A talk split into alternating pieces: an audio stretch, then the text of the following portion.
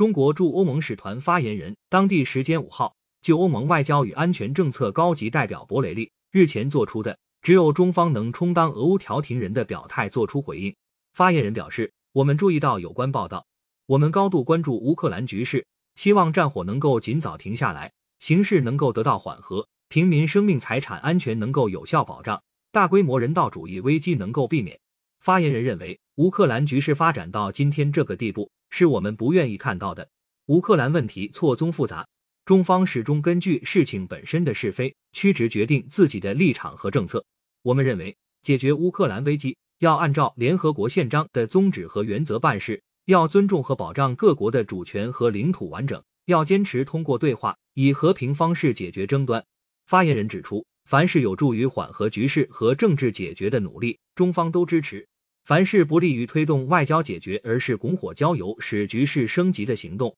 中方都反对。我们鼓励俄乌直接谈判，也鼓励美国、北约、欧盟与俄罗斯开展平等对话，直面多年来积累的矛盾和问题，按照安全不可分割原则，寻求构建均衡、有效、可持续的欧洲安全机制。感谢收听羊城晚报广东头条。